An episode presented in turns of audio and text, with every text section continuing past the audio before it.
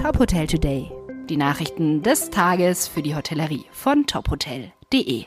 Mit Maximilian Hermannsdörfer. Nach der Einstufung Portugals als Coronavirus-Variantengebiet haben mehrere Reiseveranstalter geplante Reisen abgesagt.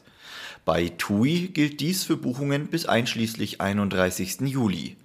Der Konzern Der Touristik hat alle Reisen bis zum 13. Juli storniert. Anbieter Studiosus hat sogar alle Portugal-Trips bis Ende August abgesagt.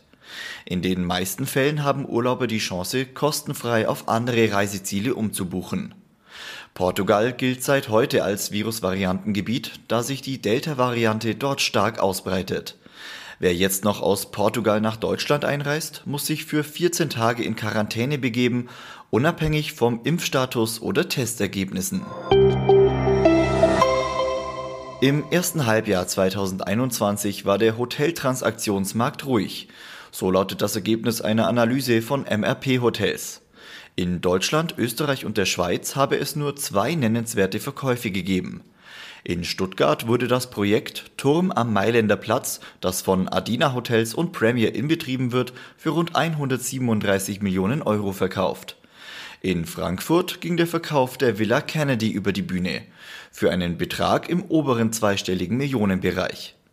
Laut den Experten wird es auch im zweiten Halbjahr 2021 nicht zu einem rasanten Anstieg der Transaktionen kommen. Nach einer Bauzeit von rund fünf Jahren hat das Kempinski Palace Engelberg in der Schweiz nun offiziell eröffnet. Die historische Struktur des ehemaligen Grand Hotel Winterhaus blieb erhalten. Wie das Unternehmen mitteilt, werden architektonisch Tradition und Moderne miteinander verbunden. Das Haus bietet insgesamt 129 Zimmer und Suiten mit einer Aussicht auf die Berglandschaft. Es verfügt außerdem über ein Rooftop-Spa mit Infinity Pool und Panoramablick. Auf meinen Bruder kann ich mich in jeder Lebenslage zu 100% verlassen. Das sagt Andreas Falkensteiner über seinen Bruder Erich Falkensteiner. Die beiden Brüder führen die Hotelgruppe Falkensteiner Hotels and Residences mit 27 4- und 5-Sterne-Hotels, drei Apartmentanlagen und einem Premium-Campingplatz. Im Interview mit Top Hotel haben sie über ihren Werdegang, die Corona-Krise und das geplante Falkensteiner Family Resort Lido gesprochen. Das ganze Gespräch lesen Sie auf unserer Homepage. Weitere Nachrichten aus der Hotelbranche finden Sie immer auf tophotel.de.